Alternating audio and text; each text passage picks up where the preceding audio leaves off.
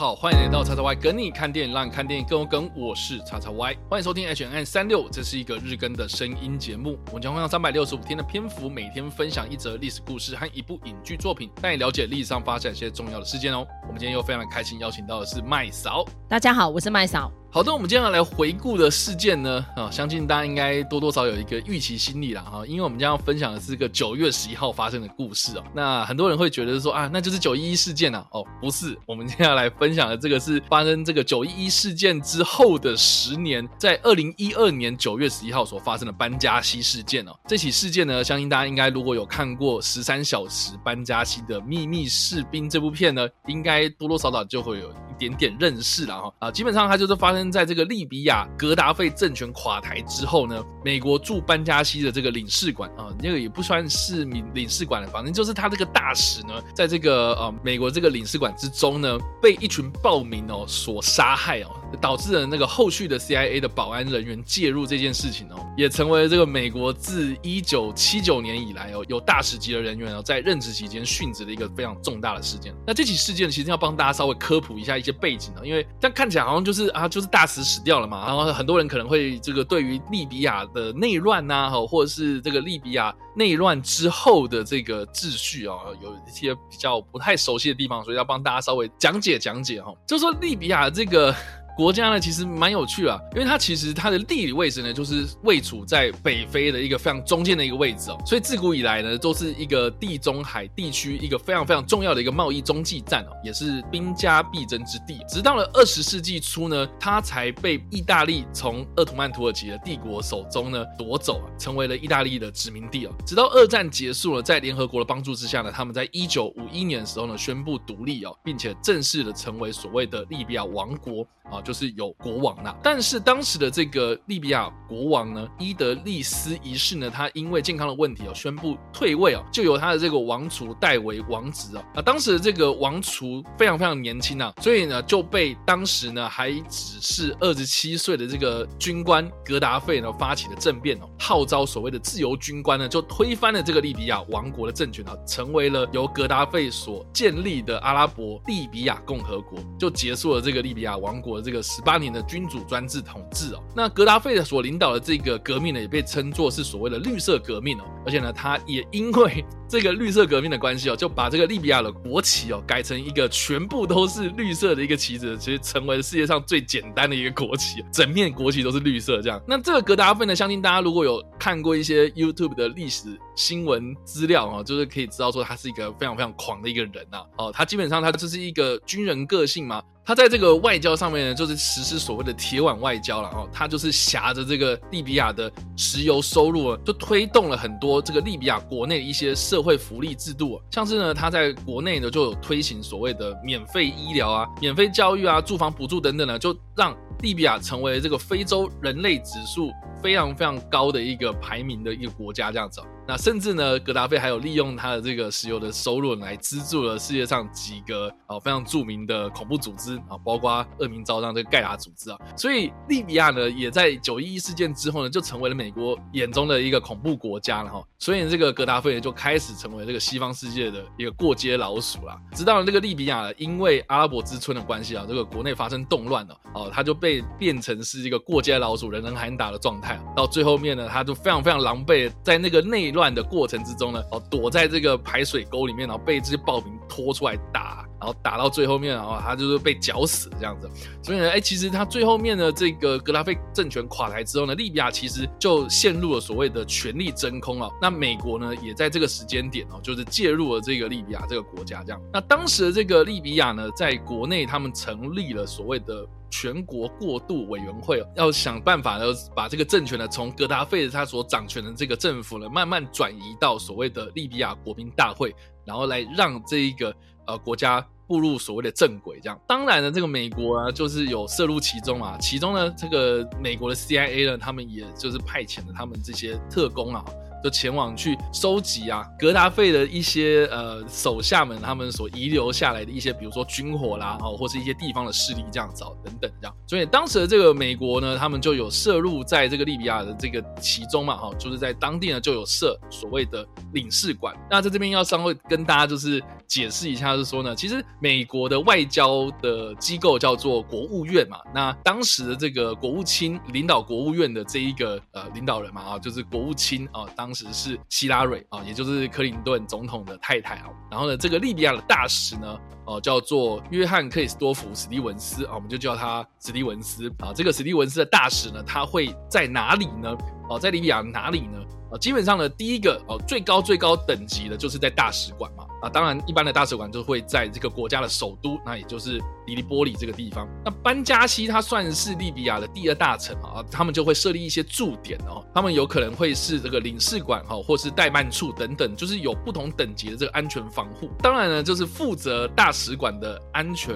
工作呢，哦，就是会落在这个国务院的安全人员身上啊，这个一般我们就会称作他们是。所谓的特工哦，DSS 的特务啊，那另外呢，还有这个美国海军陆战队的这个警卫队呢，也是负责大使馆的这个安全。那另外呢，这个在班加西的这个驻点机构呢，它因为等级还没有到大使馆，所以它除了是有这个国务院的安全特务之外呢，他们还委外了给当地的这个武装分子哦，也就是二月十七日烈士旅哦，名称真的很长呃，他这个当地的武装分子啊，来保护哦，就是说这个驻点机构的周边安全。啊，但是呢，在这个二零一二年的九月十一号。期间呢，其实利比亚或是阿拉伯世界，他们发生的一件事情就是说呢，哦，美国这边呐，有人拍了一个非常非常侮辱伊斯兰教穆斯林的一个影片啊，然后呢，在这个阿拉伯世界呢，引发了轩然大波。那在这个班加西呢，呃，也因为这一个影片的关系哦，就聚集了很多这个上街游行的一些暴民，这样啊，结果这个暴民呢，好像就有点到最后面失控了，就围攻了这一个班加西的驻点机构。然后当时的这个史蒂文斯大使呢，就在这个班加西的驻点机构。之中啊，然后就被这些暴民所包围，这个暴动呢越演越烈啊，导致这个机构呢被攻陷了，大使呢也在这个混乱的过程之中呢被殴打，这样，然后到最后呢就真的就是死在这个地方这样。那在当时的这个驻点机构的附近呢，其实是有一个 CIA 啊，也是美国中央情报局的一个工作站。那在这个工作站里面呢，就是有一些啊保全人员呐哈，他们都是外包人员哦。然后他们就是有涉入到这一个驻点机构之中，要去拯救这一个大使，要把这个大使给救出来。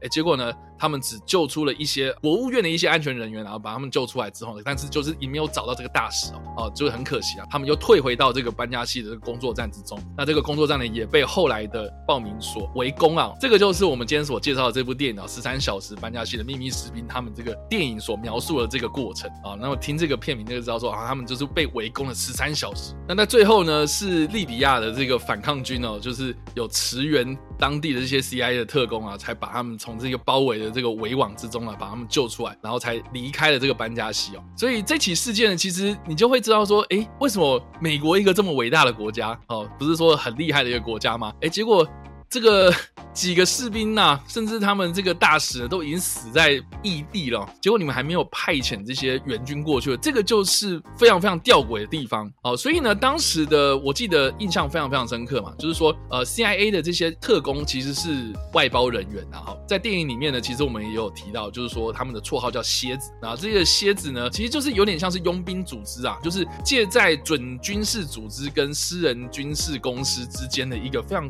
模糊地带。代的一个保全人员，我们只能说他是保全这样子。那这保全呢，其实他们并没有这个义务要去帮这个国务院的人哦哦，所以呢，哎，他们去做这件事情，其实是有一点点，就是说啊，我们我们就是真的出手帮助你们这样。我没有义务要去帮你，可是我们帮你了。那帮你之后呢？他们最后又牺牲了两个保全人员哦。所以其实呃，就这个意义上面来说的话呢，这个这个其实是还蛮伟大的。反正呢，这整件事情的过程之中呢，哈，他们一直都有在求助，就是说，哎，有没有外援呢？最近最近的这个美军驻地呢，其实就是在这个意大利西西里岛这个西格奈拉的美军基地哦。啊，当时确实也有一些呃资料显示，就是说呢，他们也有收到了这个求助的请求这样子哦。哎，结果他们就是迟迟。不派这个援军过去，这样子。所以呢，这件事情其实，在后来啊，啊，我们看到那个两个棺木啊，就是那个保全人员啊，啊，还有那个大使的那个棺木啊，送回到美国的时候呢，啊，这个希拉蕊跟当时的这个美国总统啊，奥巴马啊，他们在致辞的时候呢，就是非常非常尴尬，就是说他们就是讲了很冠冕堂皇的一些话，就是说啊，我们对于班加西的这个态度啦，哈，我们对这件事情深感遗憾啊，等等啊。可是呢，这件事情呢，其实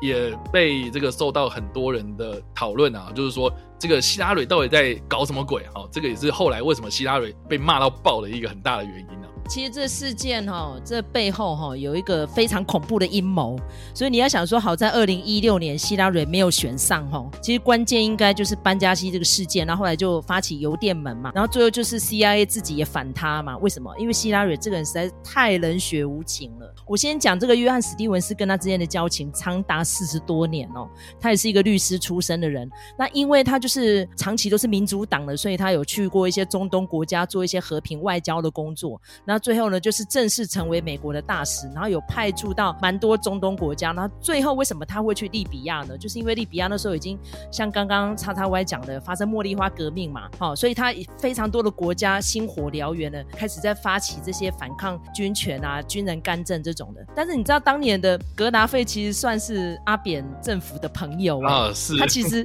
为了台湾的国际地位，在非常多的场合公开捍卫台湾的主权呢，蛮有意思的，因为他。跟美国为敌嘛，啊，美国就是暧昧不明嘛，所以格达费又是个疯子嘛，所以他就毛起来挺台湾。那如果你要知道格达费这个人的行为模式的话，你可以看啊一个战地记者玛丽科尔文的自传哦，那他也是前一阵子在叙利亚内战往生的，可是他里面就有提到说格达费好几次在调戏他，可是边调戏呢又边赞扬他，就觉得他是个女汉子这样子哈。所以其实格达费主政的利比亚呢，虽然说是很独裁，但是其实是可以让女孩子读书的哦，不是说像现在。那个神学式政权，哦，在那个 Afghanistan，女孩子都不能读书，只能读到中学啊。可是呢，你可以深入了解，其实戈达菲算是一个公平的人。那因为他是游牧民族出来，还是苦过的哈，所以他很希望说大家有平等的权利，是这样的人。可是他在政治上还是一把抓嘛。所以那个时候发生利比亚内战的时候呢，他有一些呃，算是藏匿的军火。嗯，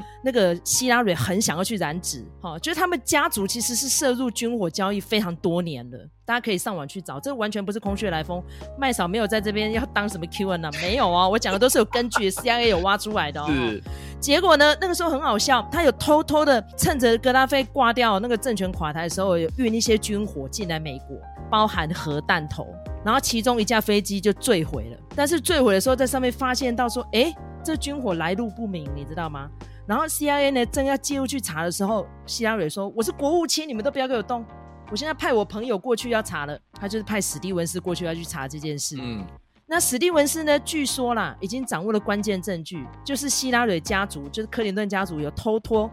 把格达菲的军火运回去美国了啊！他们家要中介就对了啊！所以这资料正在汇集的时候，哎，不到二十四小时之内，他就死于非命了。所以你觉得这有没有阴谋？绝对有嘛！所以为什么海豹部队最后呢，就是跟这群受难者家族哦，开始在印一些标语，说希拉里克林顿杀了我朋友，就是这样。因为很奇怪嘛，如果那个时候就已经报名要冲进来，人家足足 call 了那么多个小时的急救电话，为什么美军你不把讯息传达，然后就活活让史蒂文斯被虐死？而且他已经都躲到里面去了，那个密码只有内部的人知道哦。为什么这群暴徒可以知道密码，把斯蒂文斯给揪出来？希拉蕊到现在都说不清楚。哎，事件一发生的时候，二零一六年他有去国会作证，他到现在都不肯讲实话。哎，所以说这个电影敢拍吗？当然不敢拍啊！当初电影在试映的时候，希拉蕊开始要被骂的时候，哎，所有的公关都说我们这电影跟。政治无关哦，我们是要讲当下的暴动哦。然后利比亚呢就开始上街游行，说美国人又在掩盖真相了，根本不是这样。当初如果不是我们反抗去进去的话，你们整个大楼都被烧了，死更多人。你要去想想，你们从头到尾根本没有死那么多人。在电影里面，因为麦克贝很喜欢搞爆破，好像死了好几打人，其实并没有死的人不超过十个，被你们演成这个样子，